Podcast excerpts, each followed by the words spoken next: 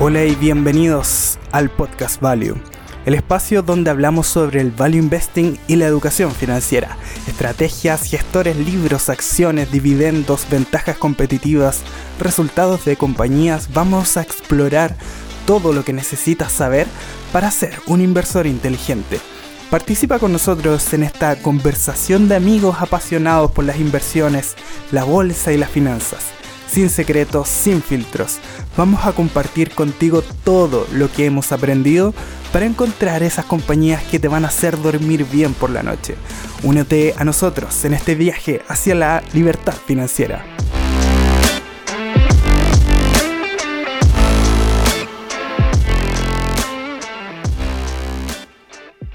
En este podcast no realizamos ningún tipo de asesoría ni recomendación de inversión. Todo lo contrario, lo realizamos con fines educativos para que usted pueda tomar las mejores decisiones de inversión basados en su propio análisis. Buenas tardes, señores inversores.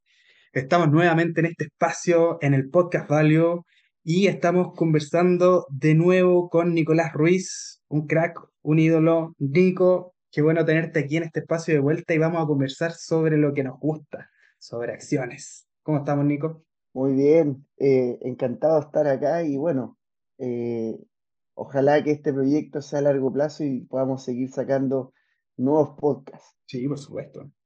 El tema de hoy día se viene muy interesante. Eh, vamos a partir por el significado de qué son las acciones.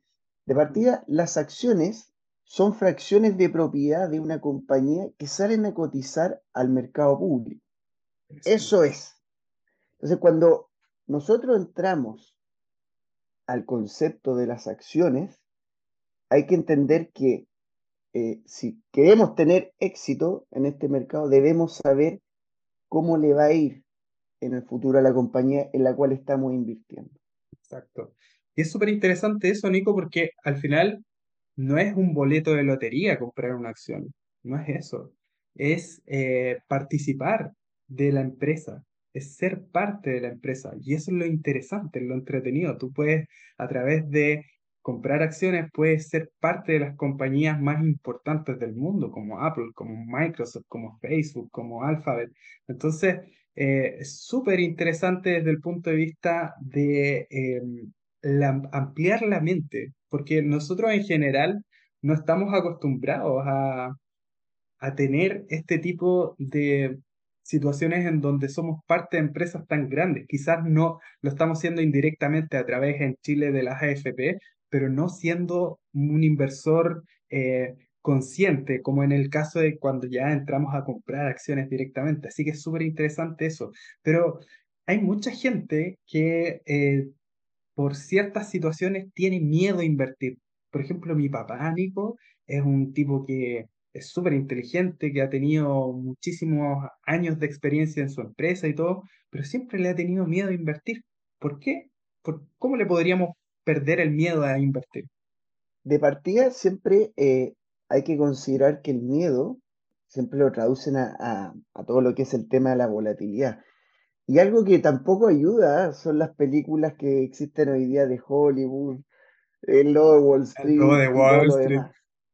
Sí tampoco ayuda en, el mercado y al miedo de la inversión es que mucho de lo que hoy en día vemos sobre inversión tiene, está, tiene un enfoque de trading y apalancamiento. O sea, eh, hoy en día la gente que está invirtiendo muestra un escenario muy eh, riesgoso donde uno tiene que estar pegado a la pantalla, donde uno dice, Hoy, ¿sabes qué? Tengo que estar enfocado al mil por ciento porque en un segundo puedo perder 10 mil dólares. Exacto, ¿no? Y está todo esto muy fresco de lo que pasó últimamente con acciones como eh, GameStop o lo que pasó en el foro Reddit en general. Eh, personas que perdieron más de 700 mil dólares, un chico que se suicidó en Estados Unidos por una pérdida muy grande.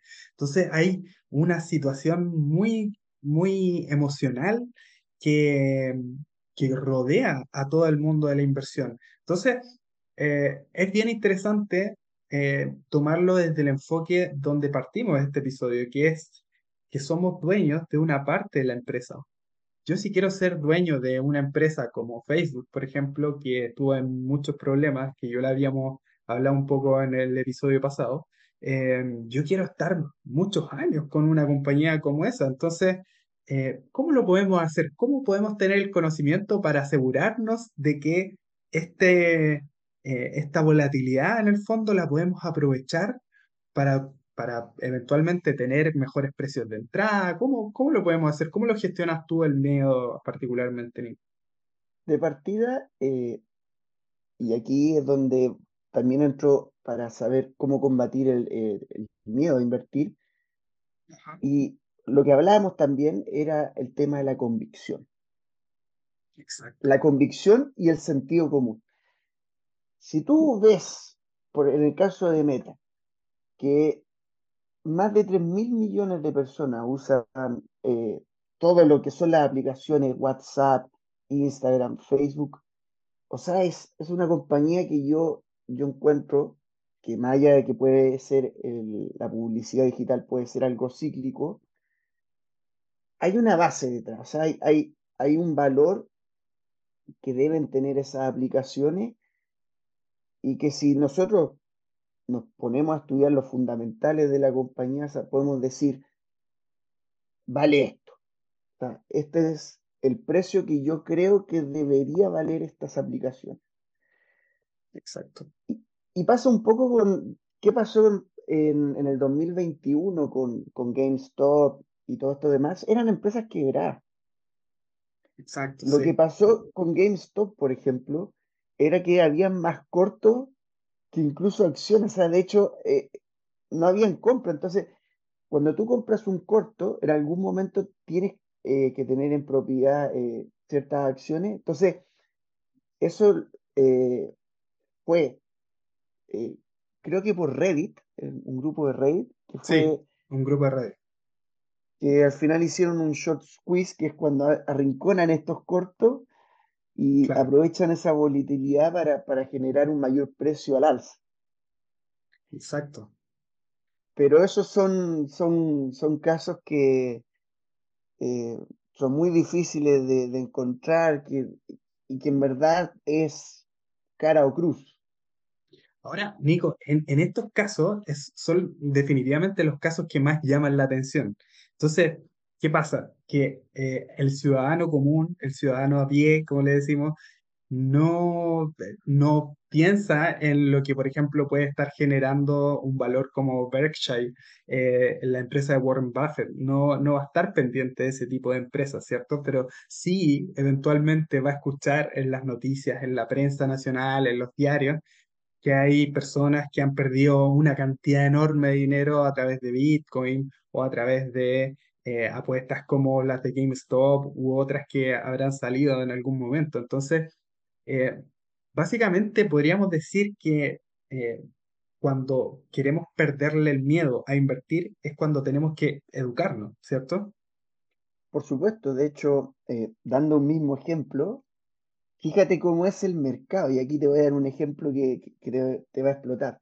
Imagínate que Virgin Galactic llegó a valer más de 2 billones, que era el doble de lo que generaba, o sea, el doble de Dole, siendo que Dole generaba 10 mil millones en ingresos, mientras que Virgin Galactic creo que tenía unos 13, 60 millones en ingresos, o sea, una cosa ridícula. Ahora, la gente que nos está escuchando, si es que tú no estáis pendiente de, de las acciones que estamos conversando con Nico, eh, Virgin Galactic es una empresa de Richard Branson, el, el creador, este, eh, este crack que, que hizo muchas empresas alrededor de la marca Virgin, la marca de celulares, de muchas otras cosas y empresas que tiene Richard Branson. Y Dole es la marca que tú ves todas las veces que vas al supermercado. O sea, es la, una de las tres líderes mundiales en el negocio de alimentos frescos que tú compras en un supermercado. O sea, estamos hablando de empresas diametralmente diferentes y que alcanzaron una con eh, rendimientos, con, con beneficios positivos, con buenas tasas de crecimiento, de acuerdo al mercado, otra con este rollo de la disrupción de que prácticamente íbamos a llegar a no sé dónde, eh, con Virgin Galactic y eh, una llegó a costar, pero una cantidad, dos billones me dijiste, Nico, Es que 2 y billones te lo digo en el mercado bajista, porque creo que llegó a estar como unos 30 40 no sé si fue una cosa. Entonces, donde yo, yo, yo digo a, a disponer esto del sentido común, es, si yo tengo una compañía que no genera beneficio y que está a 100 veces venta, ajá, ¿sabes cómo decir, onda, estoy comprando humo, ¿me entiendes? En cambio, sí, cuando tú tienes una compañía como por ejemplo Dole, que mira esto, o sea, en el 2000, en el 2021 tuvo sus problemas porque hubo el tema de la- las cadenas de suministro, tuvo problemas también por lo- los precios elevados del, del- del transporte, además el, el- el alto precio también en el petróleo, y eso al final hizo bajar el margen, claro, sí, pero si tú te ponías a pensar, y esto no es una recomendación de inversión ni asesoría, por supuesto, pero si te ponías a pensar eh, y hacer números, tú dices, cuando se regule el precio del petróleo, cuando se regule eh, las tarifas, que ya se, ya se regularon las tarifas de transporte, y comienza a ver que los campos, o sea, los cultivos, las los terrenos de cultivo se están revalorizando enormemente por el tema de la escasez que, que ha producido el, alto precio de los fertilizantes. Entonces tiene una compañía que puede aumentar, o sea, de márgenes del cero coma cinco al uno coma cinco, incluso el dos claro, Y eso ya es multiplicar por 4 los beneficios por acción. Entonces, cuando tú tienes eso, puedes tener una compañía que, por ejemplo, pasa eh, un precio de utilidad de 20 veces a 5. Y entonces, es eso, ¿qué significa un precio de utilidad, por ejemplo, de 5 para los, para los que no, no sepan? Es que tiene, dos tiene dos significados. En 5 años recupero mi dinero, claro, supuestamente, si que eh, todo se mantiene constante, o bien solo el 20% de los beneficios que genera la compañía. Eso es lo que, es lo que estoy comprando. Entonces, si nosotros ponemos esa perspectiva y vemos el sentido común ahí, es que una compañía eh, que generalmente una industria tremendamente poco cíclica, o sea, que es eh, consumo estable, eh, tremendamente no vamos a saludable, dejar de comer, exacto, claro, incluso las tendencias veganas, o sea, eh, Dole es, es como lo principal en su, su nutrición, o sea, de hecho mi hermana es vegana y prácticamente todo es planta. Entonces, ahí es donde entran compañías como Dole y, y incluso en estas nuevas tendencias debería haber un mayor cola, crecimiento a lo que había en esto. Entonces, a lo que voy a aplicar sentido común. Entonces, si tú tienes una compañía que, que es- dado todos estos aspectos, mejora y más encima está tremendamente infravalorada porque generalmente cotizan más o menos a PER 15, es que puede ser multiplicar por 3, ¿me entiendes? O sea, esa, esa es la gracia. O sea, si, si, si por ejemplo compro una compañía PER 5, generalmente la valoran a PER 15, o ya es por 3. Y si más encima la compañía eh, va aumentando su ingreso, su beneficio, eh, va a estar más barata. Entonces, eh, es, imagínate, yo tengo una compañía que está per 5, vale, vale per 15, eso lo quería cotizar, porque yo hice los estudios, hice lo demás, y más encima crece al 15 anual. Entonces, en 5 años vamos a tener una compañía que no va a multiplicar por 3, sino que 6, porque sí, en sí, 15 años se van a haber, tu- dupli- es- perdón, en 5 años se van a haber duplicado eh, los beneficios. exacto, porque eso es lo vamos a tener interesante de la inversión. un, Claro, vamos a tener un beneficio por la cantidad de, de beneficio que va a generar esa compañía y lo que va, el, el valor que el mercado le va a asignar, que en este caso sería el PER, el, el multiplicador que el mercado daría. Y eh, compañías como Dole eh, realmente están en una situación súper interesante para poder invertir. De hecho, Double ahora que vendió parte de su división, em, está en un valor un poco más, un poco más justo de lo que debería ser, pero llegó a estar a 7 dólares. Y, son cosas bien interesantes porque lo que estábamos comentando fuera de cámara, de off the record, fuera de cámara, como si esto saliera después en la tele. Eh, mira, lo que estábamos comentando antes de empezar a grabar era súper interesante, que eh, qué es lo que pasó 2020. Tantas compañías, pues, y ahí, ahí entra esto de que cómo yo, eh, cuando voy a invertir, me voy a hacer parte de una empresa. Es súper interesante ese concepto. Y un, un crack, un ídolo maestro eh, como Warren Buffett siempre te lo dice, que es que tú no estás comprando eh, boletos de lotería, estás comprando parte de una empresa cuando estás comprando acciones. Entonces, lo que estamos desarrollando ahora, lo que estamos conversando es el value investing, es inversión en valor.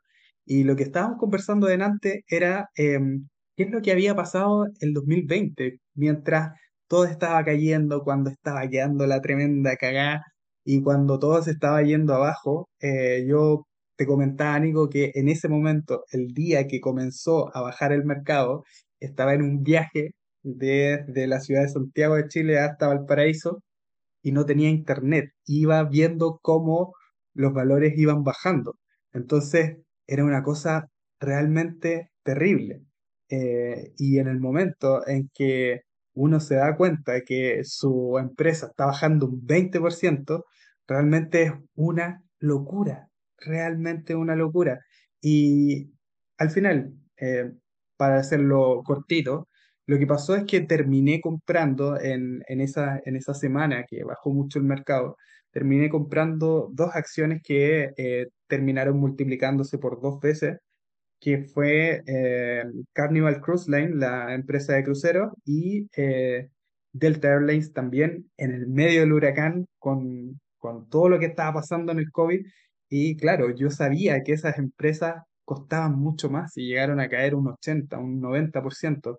Entonces, en un par de meses, el dinero que coloqué en esas empresas se multiplicó eh, muy fácilmente. Fue una inversión muy fácil desde el punto de vista de cómo se ejecutó, de cómo se pensó, pero muy, créeme, muy difícil de apretar el botón de comprar. Créeme que eso fue lo más complicado.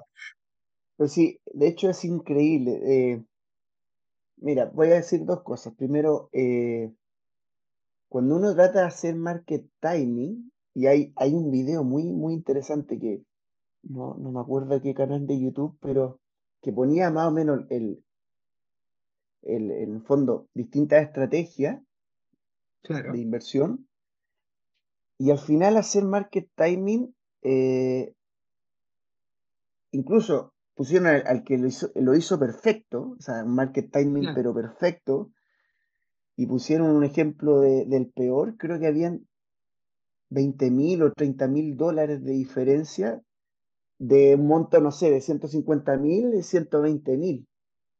Mientras el que tenía el, el cost dollar average, que es eh, invertir cada mes, y co- tenía un promedio de 135 mil. Ese creo que fue este balance el que lo había colocado en, en un Sí, gráfico. Y sí, a mí también me pareció súper súper interesante eso, que en realidad al final si, si te estresas emocionalmente haciendo market timing, eh, no, no consigues nada. Sí, al final en ese momento yo también me estresé porque no, no compré en el punto más bajo, que no sé, por ejemplo, Carnival Cruise Line estuvo en el punto más bajo, creo que en 8 dólares con 7 por ahí yo la compré en 9 oye, dólares con uno. Entonces, MTI Food, después MTI Food también, MTI otra, Food hubiera sido, hubiera sido un por 7 hoy en no, día. imagínate, imagínate por 7 veces y en cuánto, en un par de años. Pero es, es realmente de locos lo que pasó eh, en marzo de 2020.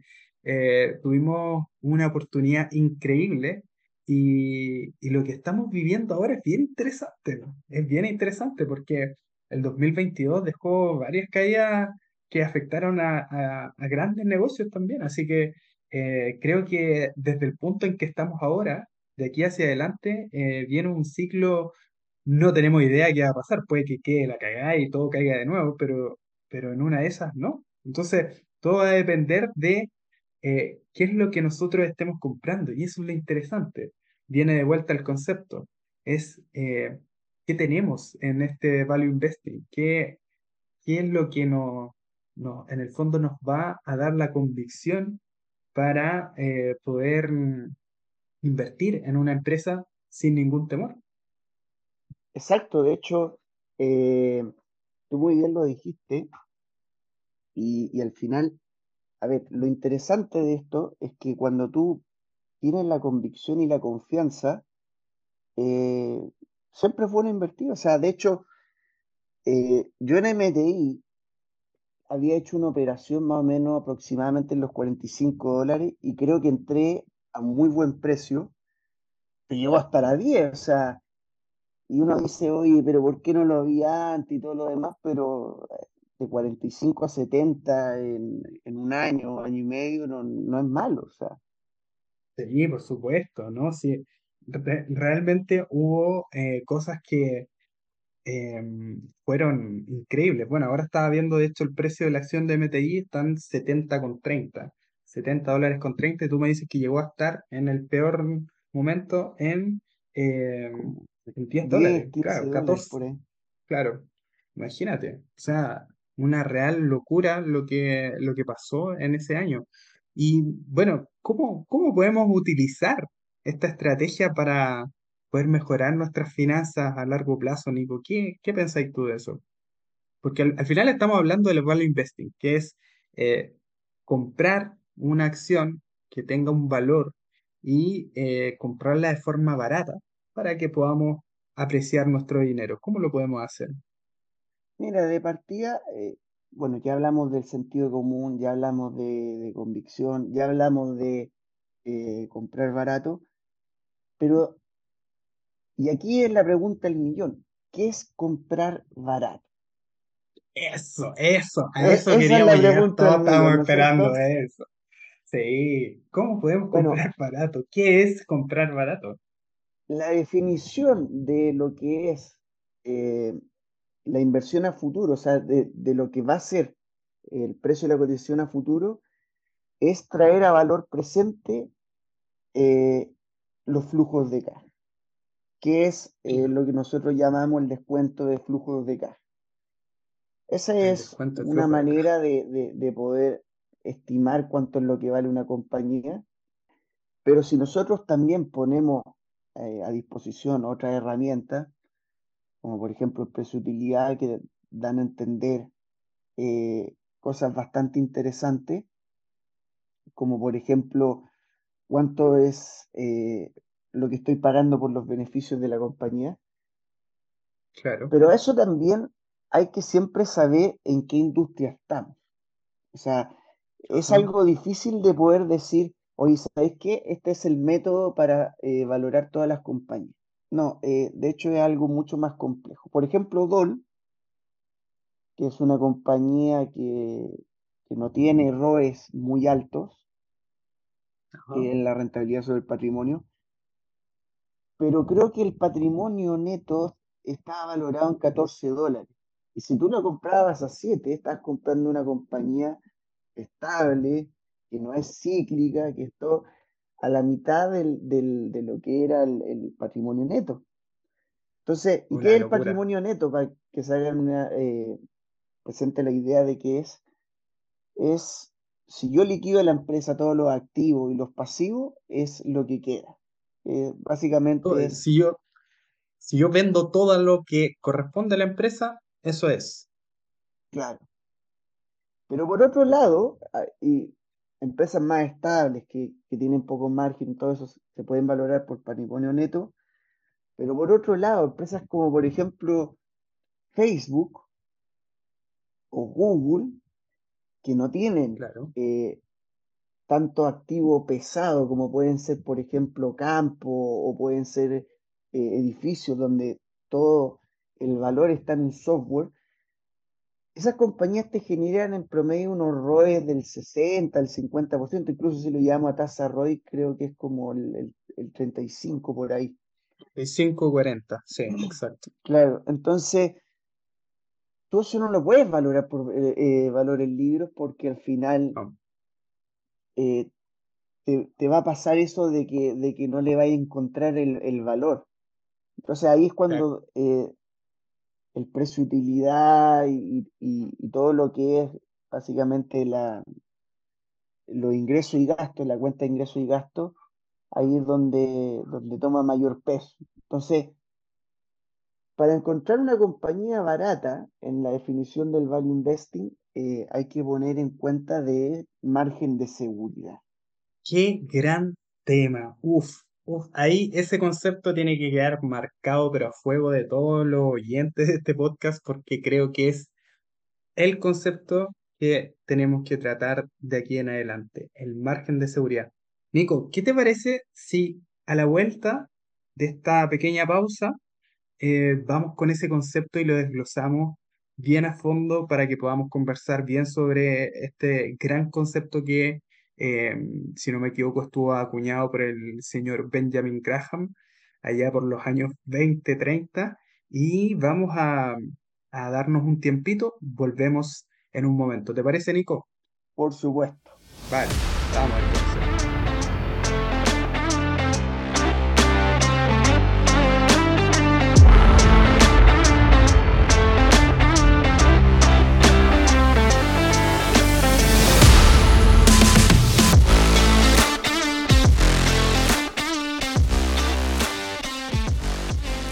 Ok, queridos amigos, amigas, estamos de vuelta en el podcast de valor, el podcast Value con Nicolás Ruiz. Estamos en un momento culmine de la conversación. Realmente estamos muy, muy entretenidos. Nosotros esperamos que, que ustedes también, los que están escuchando. Y estábamos justo hablando del concepto del margen de seguridad. Nico, ¿qué nos puedes hablar sobre esto que es el margen de seguridad? El margen de seguridad, para, para que todos se hagan una idea, es ese margen que nosotros buscamos en la inversión donde decimos, eh, mira, estamos comprando la compañía muchísimo más barata y comprarlo a este precio va a significar un menor riesgo a futuro. Eso es el margen de seguridad. El buscar una Exacto. compañía, y de hecho tú en un libro que, que lo planteaste muy bien, eh, de Monish Pabrai, es el método Dando Claro, eh, donde, exacto. Donde uno, donde uno dice, eh, invirtiendo en esta empresa, ¿qué, qué es lo que me puede pasar? A, gano mucho eh, y B, eh, pierdo poco. O sea, e- Exactamente. ese, y ese concepto de margen de seguridad muchas veces te va a ayudar eh, a, a que tú puedas eh, tener no solo mejores rendimientos, sino que también eh, estar más tranquilo. Porque no es lo mismo comprar, por ejemplo, Tesla a lo que estaba más o menos 50 dólares por ahí, sabiendo lo que podría haber sido, a lo que llegó en su momento Tesla. O sea, Sí, hoy o sea, ¿cuántos mil dólares llegó a estar claro, Tesla, o no? ¿no? Y vayamos a lo que, a lo que llegó a capitalizar, un trillón. Entonces, Un tú sí. una compañía, por ejemplo, que era Meta, que cotizaba 250 billones, que es harto, pero en ingresos te genera 137, no, perdón, 117 billones. Sí, Entonces tú dices, como que está más o menos a dos veces venta. Y en, y en PER estaba más o menos unas 12 veces. 12 Un 15 negocio veces, claro, fueron. excelente, más allá de lo que era el metaverso, donde ahí se, se podían sacar todo un tema, porque Meta al final lo que también le pasó es que le cayeron mucho los márgenes. Entonces, eh, está bien cierta caída, pero Tesla, por otro lado, era una empresa que te generaba en ingresos, eh, hoy en día está generando unos 80 billones en ingresos y llegó a capitaliz- a capitalizar un trillón. Es Entonces, como que estaría, claro, es como decir unas 11 veces ventas por ahí. 11 veces Entonces, venta, claro. el punto ahí es, tú dices, y más encima con márgenes mucho más pequeños a los de Meta. Y a ver, pongamos en contexto un poco eh, las situaciones, porque en, en 2021 también hubo empresas que no generaban absolutamente nada y que los, los inversores, más bien especuladores, estaban pagando ¿qué? 50 veces venta, 100 veces venta, era una real locura. Entonces lo que nosotros estamos conversando acá es básicamente mm, ponernos en una situación en donde la empresa que yo voy a comprar, eh, de la que me voy a hacer parte, yo no puedo comprarla a cualquier precio. Y el margen de seguridad nos provee eso precisamente. O sea, tenemos un valor intrínseco, que era más o menos lo que estábamos eh, hablando al principio. ¿Cómo llegamos a un valor intrínseco, a un valor justo, lo que debería costar esa compañía? A través de eh, los diferentes múltiplos que puede haber, el PER, el EV-Vita, em, también puede ser em, a través del descuento de flujos de caja. Hay diferentes formas de llegar a un precio justo de una acción, pero eh, el margen de seguridad te dice, si por ejemplo la acción de Meta, eh, que ya que estamos dando el ejemplo, tiene un valor justo de 180 dólares, por dar un ejemplo, no es que sea ese, eh, tener un 30% o un 20% del margen de seguridad de ese valor intrínseco ya comienza a ser bastante interesante. Así es, y al final, eh, justo viste en el punto, es el margen de seguridad al final lo que te ayuda es no comprar humo y comprar una empresa ya tangible que te genera beneficio, que es rentable, que más encima lo compraste a un precio extraordinario. Generalmente yo aquí acudo a otra técnica que es eh, muy buena, que al final otra manera en que tú puedes ver margen de seguridad es que tú hagas una valorización de la empresa, eh, veas eh, con los métodos dependiendo el tipo de empresa, y por ejemplo, si tú ves que vas a ganar un 10%, no hay margen de seguridad, porque eso es lo que te da el SP500. Entonces, una manera que nosotros tenemos también de, encontrar margen de seguridad es cuánto le podemos sacar de rendimiento sobre al SP500. ¿Cuánto es lo que yo podría, si, si por ejemplo damos como por base de que el SP500 está dando entre un 8 y un 10% de rendimiento en los últimos 100 años, eh, ¿cuánto es lo que yo podría batir a este mercado, cierto? Exacto.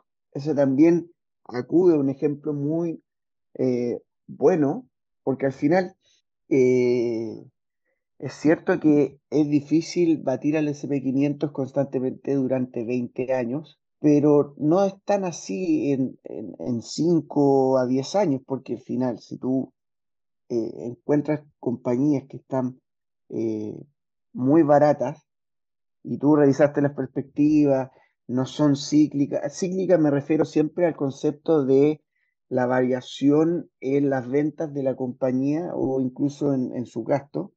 Claro, compañías que tienen temporadas donde venden más y temporadas donde venden menos. Exacto.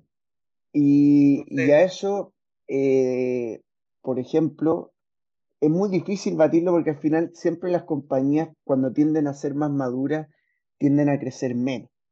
Y acá hay un punto muy interesante también, porque si yo compro una acción que es como Coca-Cola, que es de altísima calidad, es muy poco probable que la acción vaya a multiplicar por unas 20 veces. yo creo que probable. Sí. Estamos todos de acuerdo. Porque una empresa Coca-Cola está en Zimbabue, ya no puede crecer más, eh, es impresionante. Pero claro, si, si nos ponemos en, en esa situación, vamos a otra acción como, eh, por ejemplo, podría ser eh, Water Intelligence o Relatech o Nagarro, también eh, compañías mucho más pequeñas con una capitalización bursátil, lo que vale la compañía dentro del mercado, mucho más pequeña y con, em, con cuotas de mercado pequeñas en negocios, en, en sectores en más bien que eh, el sector vale mucho más que eso. O sea, básicamente estamos en un estanque en donde el pez se puede multiplicar por muchas veces más, puede crecer mucho más. Hay mucho de qué alimentarse, ¿cierto? Exacto. Y muchas veces donde nosotros podemos encontrar crecimiento es en small o, mid caps, incluso micro caps, que ya son compañías muy pequeñas. Para entrar el concepto es eh, Midcap, una compañía que, cotiza entre 2 billions a, unos 10, small cap diría que entre 2 a 500 eh, millones de dólares, y a menos de 500 yo considero que ya es eh, microcaps. Micro, claro, ahí están las micro, las nanocaps. Entonces, claro, este tipo de empresas tienen muchas más oportunidades de poder multiplicarse, pero al mismo tiempo hay muchos más riesgos también asociados. Ahora, lo que, mm, lo que principalmente eh, estamos intentando mm, comentar es que hay un método detrás de esto y el método del value investing o diferentes métodos que están basados en el value investing te ofrece muchas capas de protección que aportan a este margen de seguridad. La, la narrativa de la empresa va a ser una empresa que generalmente está poco visualizada por el mercado, una empresa generalmente con negocios aburridos, en donde em, el, el, CEO o los principales directivos están súper alineados, poseen entre el 40 y el 50% del negocio. Entonces, ya nos vamos dando vueltas en una situación mucho más eh, interesante para poder colocar nuestro capital y em, yo creo que ahí estamos, Nico. Eso es básicamente, nosotros ahora en el mercado, en el SP500, tenemos un montón de compañías, o en, general, las grandes compañías nos ofrecen, em, no nos ofrecen una situación en donde eh, podamos aportar mucho más, como lo dice Quinn Abril, eh, el español, que yo soy un gran seguidor de él, no, no le podemos aportar mucho más a la narrativa de la acción no podemos aportar mucho más al análisis que se puede hacer con Google o con Meta, a pesar de que podamos ser accionistas directa o indirectamente de ellos. Pero sí, la parte de small caps, de micro caps, de eh, todas estas empresas pequeñas que eventualmente pueden multiplicarse por 100 veces, eh, sí, quizás podemos aportar mucho. Y ahí entra esto del value investing, pero como un método para nosotros colocar nuestra parte de nuestro patrimonio y mejorar nuestras finanzas. Exacto. Y bueno, yo también soy eh, gran admirador de Quim Abril. Generalmente, si yo tuviera que definir mi, estrategia de inversión, yo diría que es eh, un poco de Quim Abril y, también un poco del arte de invertir. Pero sí, por supuesto. Yo, de hecho, recomiendo mucho que, que, que hagan esos cursos de valoración de empresas porque generalmente en esos canales también uno aprende mucho. Y yendo un poco al tema que más, eh, por supuesto, o sea, al final el valor, cuando tú tienes, por ejemplo, 20 analistas o 50 analistas, o incluso mucho más, porque al final esos son los de Wall Street, eh, viendo la compañía, es muy difícil que, que todos estén equivocados. Es muy difícil que, que eso pase. Entonces al final tú entras a las valorizaciones medias y entras más o menos a algo que, ya tienen contabilizado y, tienden a pensar qué es lo que va a pasar. Entonces el mercado ahí es mucho más eficiente. Eh, Nico, eso no significa que no se pueda hacer dinero con esas empresas. O sea, tenemos varios ejemplos que, de lo que pasó el, el año pasado, que grandes empresas cayeron y que ya se han multiplicado por por un par de veces. Entonces, no es que no se pueda hacer dinero, sino que la oportunidad en, las empresas más pequeñas es aún mejor, ¿cierto? Exacto, es que no es que no se pueda hacer dinero, porque al final yo diría eh, que la gran mayoría que, está en el mercado no es un mercado eficiente, no, no son eh, grandes inversores, me refiero a la masa compradora y vendedora, y somos nosotros un nicho bastante pequeño quienes creen en el análisis fundamental y al final, aunque tú puedas tener una super compañía, pero la gente tiene miedo, la, o sea, la cotización va a caer igual. Y eso no quiere decir que, que ahí nosotros tenemos que vender, sino que ahí es donde nosotros tenemos que entrar a analizar. Ahí es donde se pueden generar estas oportunidades. Por ejemplo, eh, no sé si acaso, bueno, sí, creo que lo habíamos conversado en alguna oportunidad. EPAM, empresa grande, en donde eh, a través del conflicto de Rusia-Ucrania, em, EPAM, esta empresa em, de ingeniería IT, eh, básicamente lo que hace es muy similar a lo que hace Nagarro, que em, contrata ingenieros en otros, en otros países donde los costos son mucho más bajos y eh, la mayoría de sus ingenieros estaba en el conflicto, en las zonas geopolíticas del conflicto, Rusia, Bielorrusia, y eh, el 40% de su plantilla estaba ahí. Entonces, cuando llegó este conflicto, las acciones bajaron muchísimo y quedó, eh, quedó la embarrada con, con el tema de la cotización de la acción. Pasó, ya venía de malos resultados, estuvo cerca de 700 dólares y terminó bajando hasta 168, si no me equivoco, fue su punto más bajo. Yo alcancé a comprar acciones entre 190 y 200 y se multiplicó la acción por, o sea, se dobló la acción en, en un par de meses. Entonces, son este tipo de cosas en donde nosotros ponemos el valor, ¿cierto, Nico? Sí, por supuesto. Y aparte, bueno, entrando al caso de EPAM, la compañía estaba sobrevalorada, o sea, al principio, Sí, porque llegó a estar a, definitivamente. set- llegó a estar a 700 dólares, que era más o menos un PER de 65. O sea, estáis comprando, comprar las acciones de la compañía en como 65 años más y vais a recuperar el dinero si, lo- si los beneficios se mantienen constantes. Entonces había mucha compra eh, sobre beneficios futuros. ¿Y qué es lo que pasó? Que, que en, en el caso de EPAM, la may- o sea, creo que el 20%, es una, una gran parte de la compañía eh, estaba en Ucrania. O sea, y no es que estuviera tanto físicamente, sino que los trabajadores eran ucranianos. Claro, exacto. Y aquí va el value investing. Esta parte es muy, pero muy interesante. Si tú te ibas a los press release, que era donde las compañías publican todos sus datos, y eras capaz de leer lo que, por ejemplo, conflictos pasados, el 2014, ellos ya tenían un plan de seguridad bastante bueno y ya contemplaban una guerra. Imagínate, tenían un protocolo estaban, para todas estas ocasiones. exacto, como la compañía ya estaba preparada, y sobre todo en el negocio eh, IT, que por ejemplo no requiere grandes maquinarias, no requiere activo físico eh, de grandes proporciones, sino que con un computador, eh, ingenieros de calidad y listo. Entonces tú decías, oye, esta compañía había caído, creo que de 700 a 168, o sea, una caída monumental. Yo también aproveché y compré, no, no compré tan a 168, pero sí más o menos entre 200 y 220 dólares y creo que en seis meses llegó hasta a 435, que es más o menos a los precios que yo vendí. 400, 440, más o menos por ahí. Yo, claro, saqué posiciones en 400, por ahí.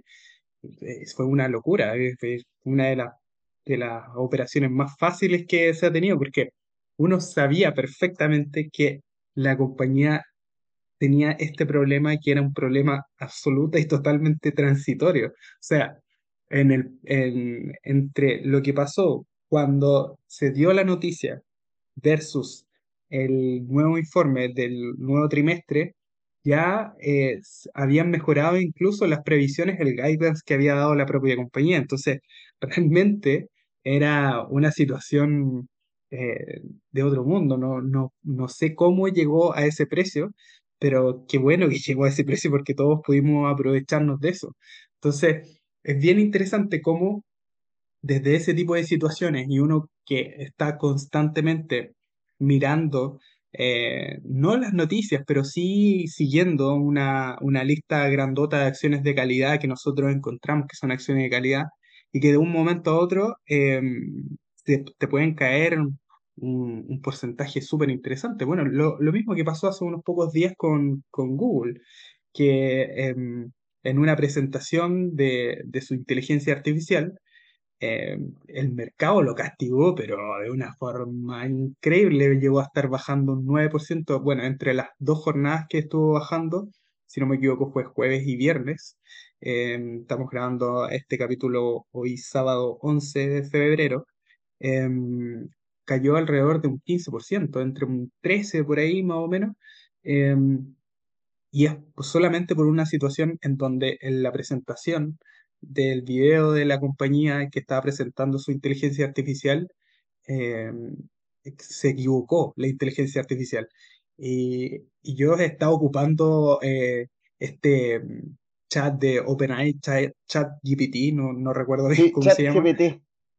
Claro, y eh, esta, esta, este programa también se equivocó muchas veces. Yo he estado preguntándole sobre libros y ese tipo de cosas, pero es súper interesante cómo el mercado sobre reacciona a ciertas situaciones y que uno queda, pero cómo esta compañía co- tan grande como Google puede caer tanto y eh, por una situación que evidentemente no va a sacar la ventaja competitiva que tiene Google. O sea, ¿quién no ocupa Google todos los días? Literal, ¿quién? Justo tocaste un tema que eh, para mí era muy relevante hablar sobre esto y que esto es sinónimo de oportunidad y es la volatilidad versus el riesgo. Qué buen tema, Nico. Vamos con eso, Es un tema, pero muy, muy interesante. Y esto es para los inversores que recién están partiendo. Hay teorías sobre la volatilidad y el riesgo y que, y que un activo cuando más volatilidad tiene más riesgo, no tiene nada que ver. El Eso es para ¿cierto? Ese es como, es economista, no, no sé qué, pero no tiene nada que ver. El riesgo, eh, siempre, el riesgo va a estar en los balances, el riesgo siempre va a estar en, los estados financieros.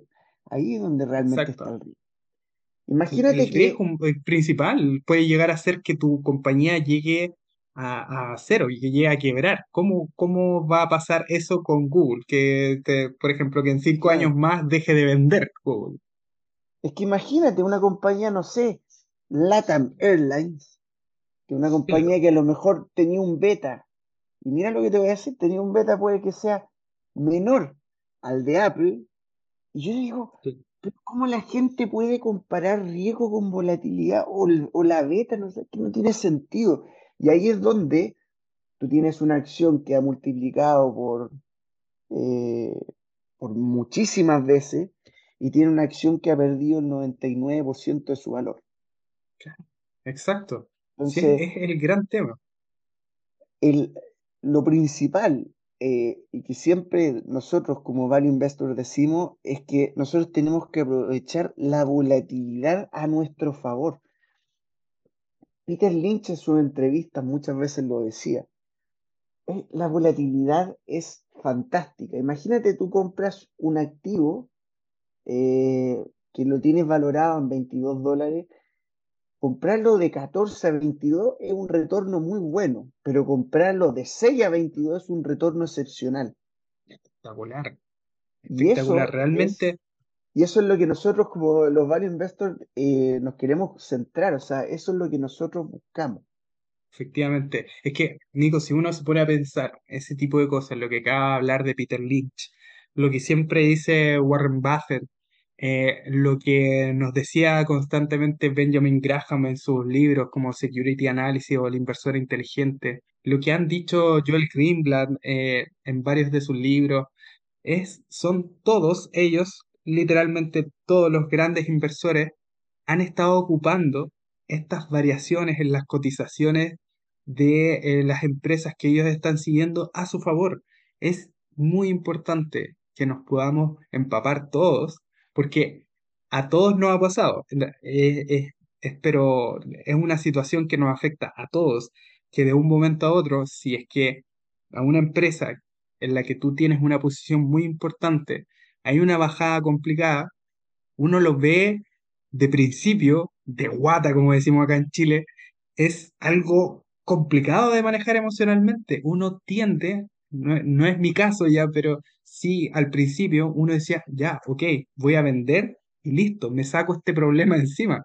Pero en realidad es algo mucho más profundo que eso. No podemos llegar y sacarnos el problema porque vamos a perder. Es como en la vida, no, no- uno se tiene que enfrentar a la situación, literalmente, para que pueda solucionar eso. ¿Qué está pasando? ¿Por qué mi acción está cayendo un 20%? Si yo entiendo que hay un problema que es pasajero, que no afecta la ventaja competitiva de la empresa, que no afecta su negocio, evidentemente que va a ser mucho más fácil llegar y aumentar la posición en, ese valor que estamos comprando y no vas a tener ningún problema en eh, aguantarte un menos 20, un menos 30, un menos 40, que es prácticamente lo que me ha pasado a mí, eh, que lo habíamos comentado en algún momento con Facebook. Yo no tengo ningún problema. Todavía tengo un precio de compra y ya saqué algunas acciones, pero las que me quedaron están en 270 dólares y la acción creo que está cotizando ahora por 180. Yo no tengo ningún problema porque es una situación que es pensar en el largo plazo. Por supuesto, aparte que eh, todo esto del tema de la volatilidad, y ojo que de repente no necesariamente puede haber un problema, o y es lo que ha pasado, por ejemplo, con Small Caps. Eh, yo he visto la compañía Converge Technologies y la empresa ha aumentado un 60% su ingreso y, y, tú la ves y dices, oye, ¿por qué ha caído de día a 5? Y hay veces que de repente no existe una aplicación eh, lógica para una caída tan fuerte. Pero la manera en que nosotros tenemos para enfrentar eso es, como bien dijimos, el margen de seguridad. Y acá yo, yo siempre digo que lo, yo, yo en especial, yo siempre busco compañías que, eh, dada mi análisis y lo demás, eh, me puedan dar retornos superiores al 30% anual. Y muchas veces eso hace... Sí, ¿no? Eh, eh, eh, pero es que ser exigente. Nosotros los inversores particulares tenemos la ventaja sobre los institucionales de que podemos coger cualquier activo de los 52.000 que existen en el mundo. Es obviamente con un buen broker. Pero teniendo esa ventaja, tú tienes que pensar como inversor que quiere invertir en acciones, en que las compañías eh, tienen que sentirse eh, agradecidas de estar en tu cartera. Eso, eso en particular, eso en particular siempre te va a hacer eh, tener mejores resultados. Si, si yo compro compañías donde digo, oh, es que me encanta, pero me pasa, pero, entonces, esos pero deben haber otras miles de compañías que no lo tienen. Entonces, exacto, tú tienes que sentirte que las compañías deben tener el privilegio de formar parte de tu cartera. Qué, qué privilegiado me siento de estar conversando esta noche con Nicolás Ruiz. Realmente.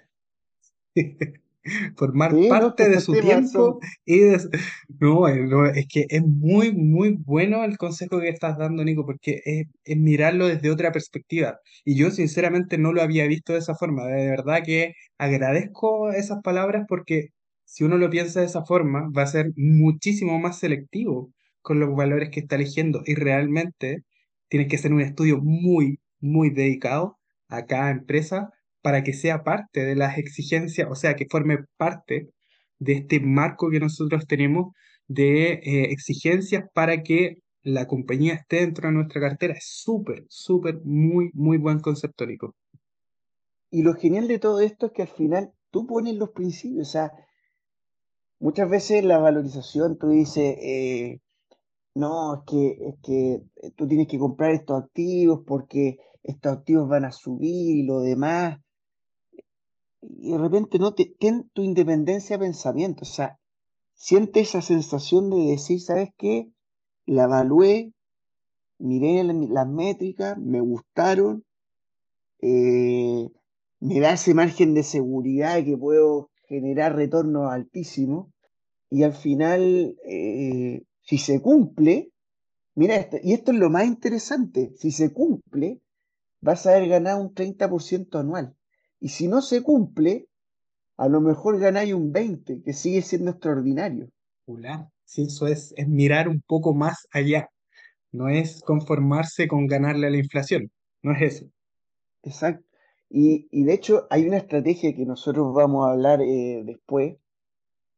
Yo no sé cómo no existe en ningún libro de inversión, que para mí es de las mejores estrategias que existe, y yo lo llamo eh, cisne negro, cisne blanco, Qué, buen método de inversión es que es es increíble. Cuando una parte de la economía, por ejemplo, pierde mucho, en el caso, por ejemplo, cuando existen los cines negros, que son cosas que nosotros no preveemos, imagínate el cine negro que fue el COVID y todo lo que impulsó en materia tecnológica de compañías como Zoom, que se vieron beneficiadas tremendamente, compañías como Moderna, que, que cuando estaba, era una empresa muy pequeña, muy pequeña, y que creció enormemente gracias a estos vientos de cola que, que generaba esto de tener la vacuna. Eh, por ejemplo, la guerra de Ucrania con, con, Rusia, lo que te pudiste haber beneficiado invirtiendo en compañías petroleras o en compañías, por ejemplo, de fertilizantes, y es al final uno en el Value Investing tiene tantas estrategias que las puede ocupar todas. Exacto.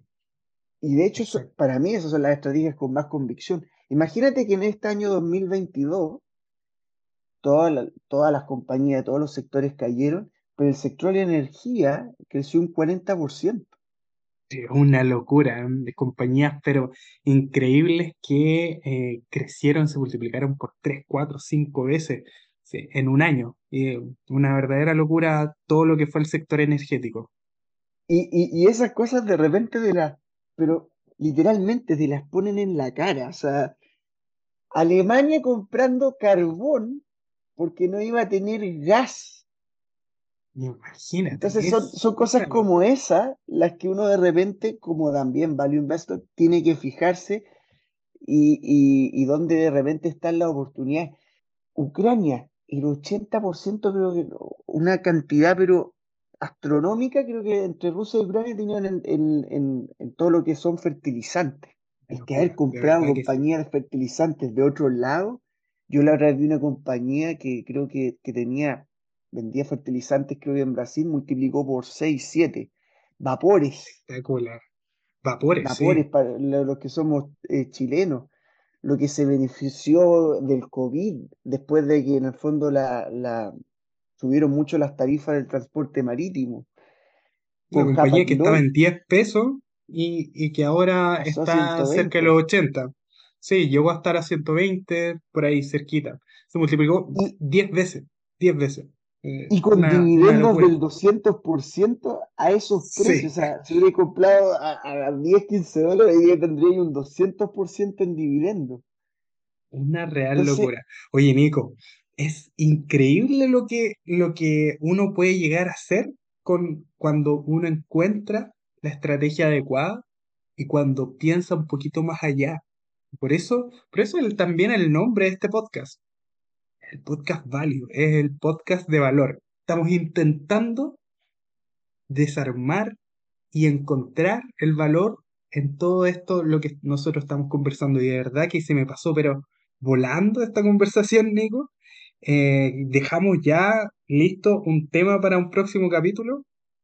¿Te parece si quedamos hasta acá y después vamos a seguir en el próximo capítulo desgranando todo lo que es esto del value investing, pero increíble, se nos pasó volando. Sí, por supuesto, de hecho eh, hay mucho, pero mucho de lo que hablar, o sea, hay, podemos hablar de estrategias de value, growth, eh, incluso cómo llevar las finanzas personales, que es un tema que también tenemos que conversar. Sí, por supuesto. Amigo, amiga, si a usted le ha gustado esta conversación, si le ha gustado esta propuesta de este podcast, síganos en eh, Instagram, eh, arroba el y em, a Nico lo puede seguir en Pasión por Invertir, a mí en arroba Gardieles, y eh, estamos activos para ustedes, para que nos puedan encontrar, para que nos puedan dar este feedback, si es que les gusta, si es que no les gusta, si nos quieren proponer un tema si quieren que analicemos alguna acción, eso también estaría interesante, Nico, que podamos hacer algún, una mini tesis de alguna acción y eh, vamos a ir viendo cómo nos vamos desarrollando acá en este espacio tan entretenido que hemos eh, creado. Así que te agradezco un montón, muchísimas gracias por tu tiempo, Nico, y eh, estamos en contacto nuevamente para que la próxima semana vamos a hablar de nuevo sobre Value Investing. Por supuesto, además que también eh, queremos mencionar que siempre vamos a traer nuevas ideas y conceptos actualizados para que ustedes también puedan aprender sobre el Value Investing. Así que eh, fue un gusto, eh, Gabriel. De hecho, lo pasé increíble. Ya quiero hacer el, el tercer capítulo. Sí, así que un abrazo a todos y, y un gran, un gran saludo a toda la gente que nos está escuchando. Y, y de verdad que sería súper importante que nos pudiesen escribir y comentar sobre eh, lo que piensan de lo que hemos conversado, si es que les gusta, si es que no les gusta, si es que quieren que tratemos algún otro tema. Así que encantados de poder recibir su- sus preguntas, su feedback. así que eso sería todo por hoy. Así, y hoy muchas gracias, Gabriel, y, y ahí estaremos haciendo nuevos capítulos. Perfecto. Estamos en contacto entonces. Nos vemos. Muchísimas gracias.